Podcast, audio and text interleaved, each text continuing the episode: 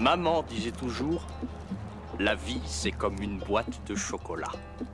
On ne sait jamais sur quoi on va tomber.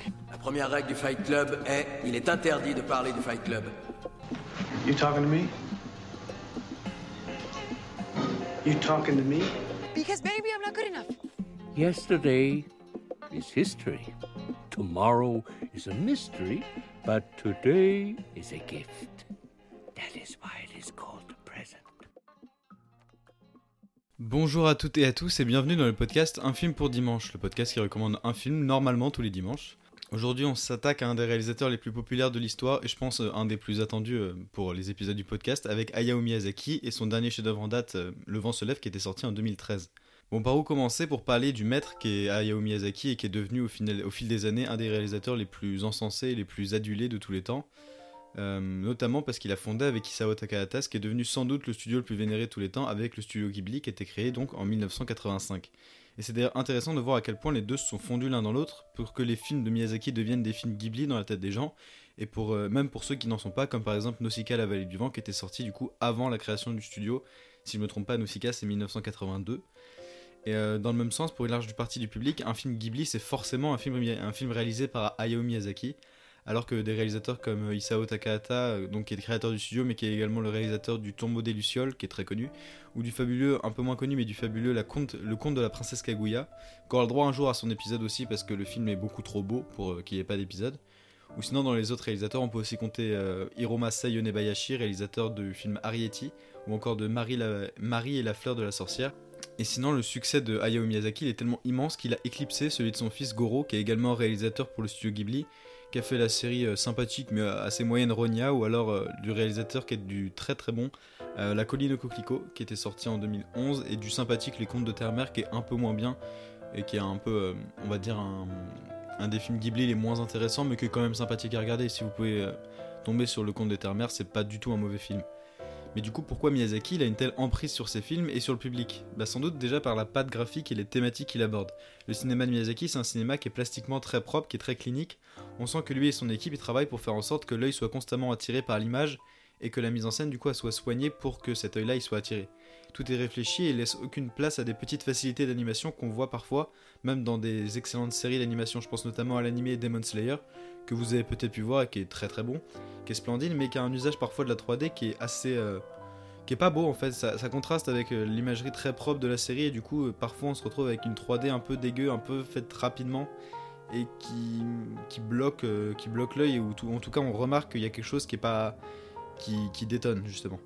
Chez Miyazaki, lui, chaque image elle est tellement travaillée qu'on peut pas se permettre des facilités comme ça. D'ailleurs, c'était dans, un- dans un des documentaires qui était sorti sur sa vie où son producteur disait que de plus en plus euh, il mettait du temps à faire euh, des films. C'est pour ça qu'aujourd'hui, euh, un film de Miyazaki, il produit 5, minutes du film par mois. Ce qui fait que donc euh, pour un film de 2 heures comme Le vent se lève, bah, il faut, euh, on fait le calcul, 60 euh, x 5. Bah, il faut beaucoup de temps, on va dire ça comme ça. Il faut euh, 12 mois, donc euh, il faut au minimum 2 ans pour faire, euh, pour faire un film de 2 heures. Et euh, là, je parlais du coup de l'imagerie, mais pour les thématiques, Hayao Miyazaki, c'est plus un spécialiste de ce que j'appelle le, le fantastique naturel, c'est-à-dire qu'il nous parle de créatures, d'esprits souvent issus de la nature, ou en tout cas qui tirent leurs racines des quatre éléments, euh, des quatre éléments élémentaires l'eau, la terre, euh, l'eau, la terre, l'air et le feu. Voilà, c'est ça les quatre éléments. Que ce soit dans Mononoke, dans Chihiro ou encore dans Le Château dans le ciel, la nature a joué un rôle à part entière dans son cinéma. Elle influe sur le récit, allant soit dans le sens, soit contre nos personnages. C'est un rapport qui est justement très nuancé dans l'aspect que prend la nature, elle est ni divine ni démoniaque, mais elle est souvent entre les deux et elle n'a pas un système de valeurs précis, ou en tout cas un système moral qui serait comparable à celui des personnages, mais elle est plus dans un, dans un autre fonctionnement et fonctionne un peu de manière autonome. Un autre aspect des thématiques et donc du cinéma de Miyazaki, c'est que bah on bosse tout le temps. En fait, tous les- personnages de Miyazaki sont des travailleurs acharnés dédiés à ce qu'ils font. Le réalisateur, il a même une affection particulière pour les ouvriers qui représentent comme des héros du quotidien, défendant les personnages principaux, les aidant dans leur quête, pendant que quand ils sont présents, les bourgeois euh, sont souvent montrés comme avides de pouvoir et peu considérants du sentiment du reste des personnages. Une ligne directrice du coup euh, qui vient sûrement du passé syndicaliste et proche, euh, proche du communisme d'Ayao lorsqu'il était étudiant. Une discipline de travail qui s'applique à lui-même et à ses équipes. Il est même réputé pour être très dur à travailler avec tant il est exigeant et perfectionniste. Et euh, d'ailleurs, il était tellement exigeant qu'il a dû réadapter sa méthode de production avec euh, bien sûr ses producteurs, etc. parce que ces équipes commençaient à être proches du burn-out, ce qui est jamais bon signe quand euh, vous êtes le patron et que les équipes commencent à être au bord du burn-out, c'est qu'il y a un problème dans la façon de travailler.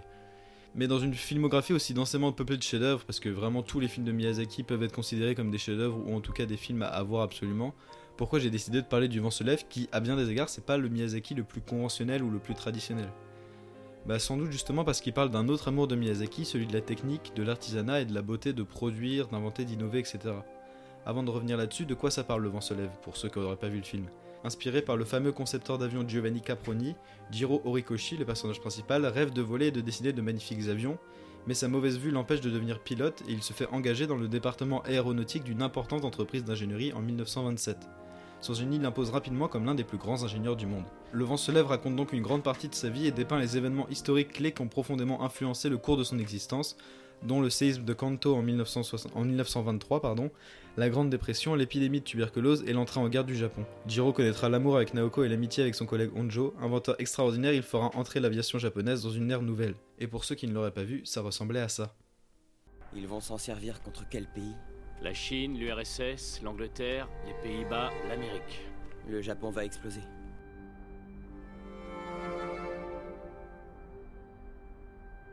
Ils partent bombarder des villes ennemies. Nombre d'entre eux ne reviendront jamais.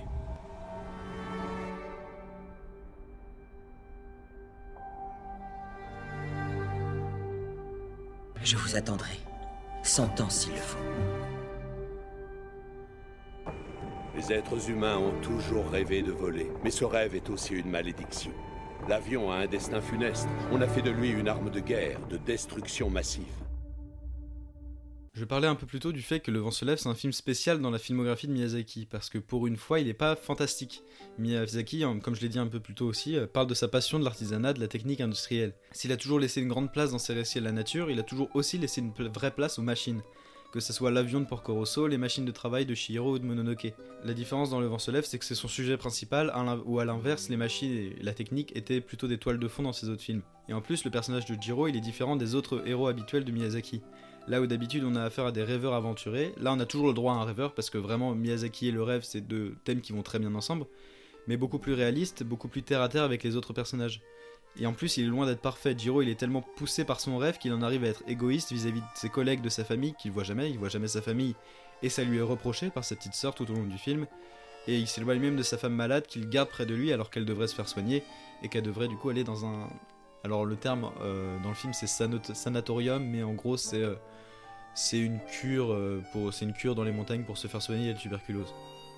Jiro, c'est un personnage qui ne vit que pour sa passion, qui s'avère être son travail. Et on peut évidemment y voir un parallèle évident avec euh, Miyazaki, qui s'est noyé toute sa vie dans son travail, au point de délaisser une partie de sa famille. Et le film, du coup, il représente en partie certains de ses regrets, des choses qu'il n'a pas pu accomplir. Un des personnages secondaires, un des personnages justement dans les rêves euh, du personnage principal Jiro, dit dans le film qu'un ingénieur n'a que 10 ans de créativité et qu'il faut en profiter. Et du coup, on peut imaginer que c'est la vision de Miyazaki, qu'un artiste doit profiter de tout le temps où il est pertinent pour donner au monde ce que, ce que lui a eu à lui offrir d'artistique. Sauf que pour Miyazaki, cela fait 30 ans que ça dure cette créativité-là, et que si Le vent se lève devait être son dernier film, il a finalement décidé de repartir pour un nouveau film qui devrait sortir en juillet de cette année, du coup en juillet 2023, mais dont on a encore euh, très peu d'informations, il n'y a pas de trailer qui est sorti, il n'y a même pas vraiment de synopsis, c'est vraiment assez flou encore, mais on dira jamais non à un film de Miyazaki, donc on verra quand il sortira et, si, ça, si ça valait le coup d'attendre encore 10 ans. Mais pour revenir sur Le vent se lève, c'est aussi un film qui parle du Japon, mais d'un Japon qui est rarement représenté dans l'animation qu'on a la chance de voir en France. Pas le fameux Japon euh, entre tradition et modernité que nous servent euh, tous les reportages Arte, France 5, tout ce que vous voulez depuis 15 ans, mais le Japon du coup d'avant la Seconde Guerre mondiale. Un pays subissant régulièrement des catastrophes naturelles, jugé par ses propres habitants comme arriérés et pauvres, que ce soit culturellement ou technologiquement.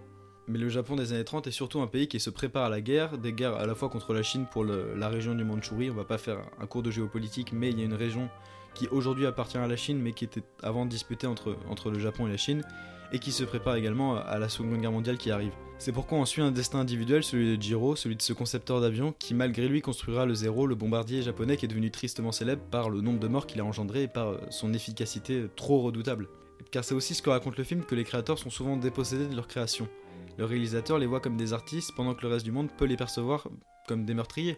Jiro Horikoshi, pour une, certaine partie de la population, et même pour une grande partie de la population, c'est le concepteur du zéro et c'est le concepteur de, quelque chose qui a fait des millions de morts.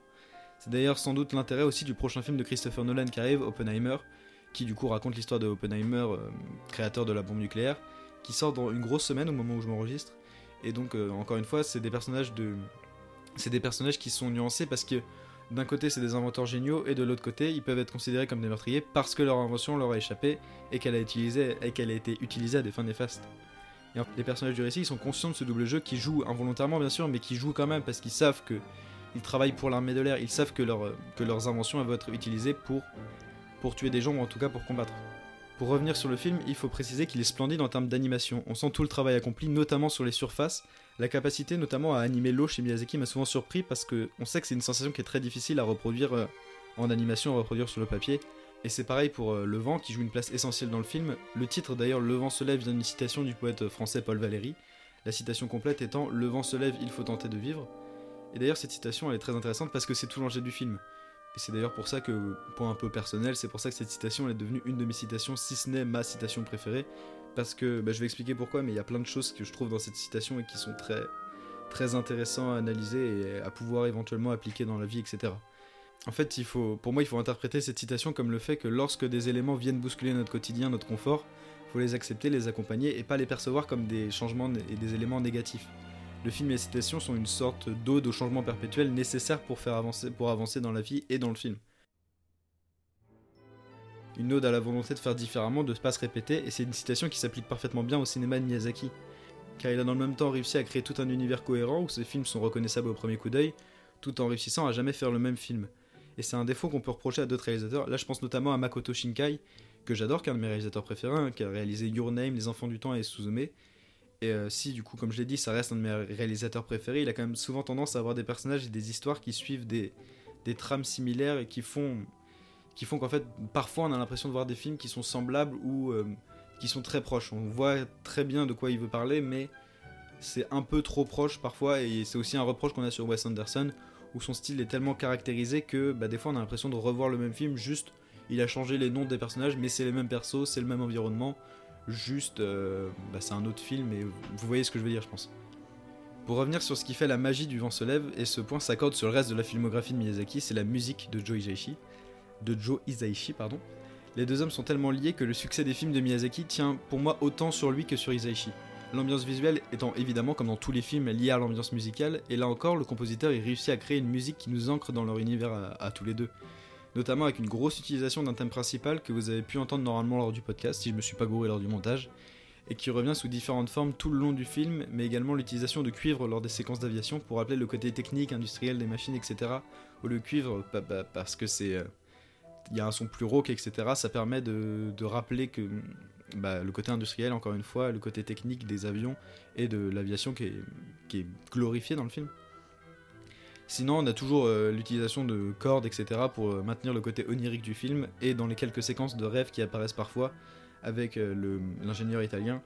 Mais encore une fois, écoutez la musique de Ijaishi, même si vous voyez pas forcément le film, écoutez la BO sur Spotify, sur Deezer, sur tout ce que vous voulez.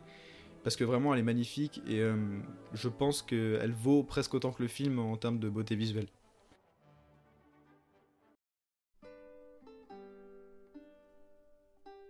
Au final, pour moi, Le vent se lève, c'est le travail le plus accompli de Miyazaki. En nous racontant l'histoire de cet ingénieur, il nous raconte son histoire personnelle, son amour de la technique, de l'artisanat, de la création. Il réalise un film splendide sur ce qu'est vouloir à tout prix créer, quitte à laisser de côté ses proches, ceux à qui on tient, sur cette course-poursuite qui est la limite du temps pour un créateur. Il raconte également sa peur, celle d'être dépossédé de ses œuvres, de ne plus être pertinent, à l'époque il a été âgé de 72 ans quand même. Donc voyez Le vent se lève, parce que c'est un film qui donne envie de créer, d'inventer, et surtout qui donne envie de vivre pleinement, sans limite, et euh, de continuer à créer, de continuer à, de continuer à proposer des choses au monde, même quand on vieillit, et même quand on sent que la créativité commence à tranquillement s'estomper.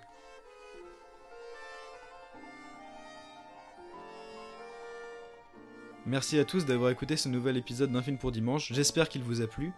Pour ceux qui voudraient voir Le vent se lève, il est disponible sur Netflix à la location en ligne et au format physique. Si vous avez d'autres idées de films qui pourraient être intéressants à critiquer, à analyser, je vous invite à les mettre dans les commentaires du podcast. Si j'ai réussi à trouver comment fait, parce que je crois que vous pouvez pas les mettre pour l'instant, mais je vais trouver un moment donné, à un moment donné vous pourrez les mettre. Ou alors sur le compte Instagram, le compte Instagram du podcast qui recommande un film par jour et dont le lien est disponible dans la description de cet épisode. Euh, si le podcast vous plaît, vous pouvez également aller le suivre sur TikTok. Euh, si vous pouvez, comme ça, vous allez pouvoir découvrir euh, quelques analyses avec des images du film, etc. Comme ça, ça sera un peu plus parlant peut-être pour vous. Sinon, si le podcast vous plaît, vous pouvez le noter, le commenter, le partager, ça m'aidera vraiment. Et sinon, moi je vous dis à dimanche prochain pour un nouveau film. Oh, and in case I don't see you, good afternoon, good evening, and good night.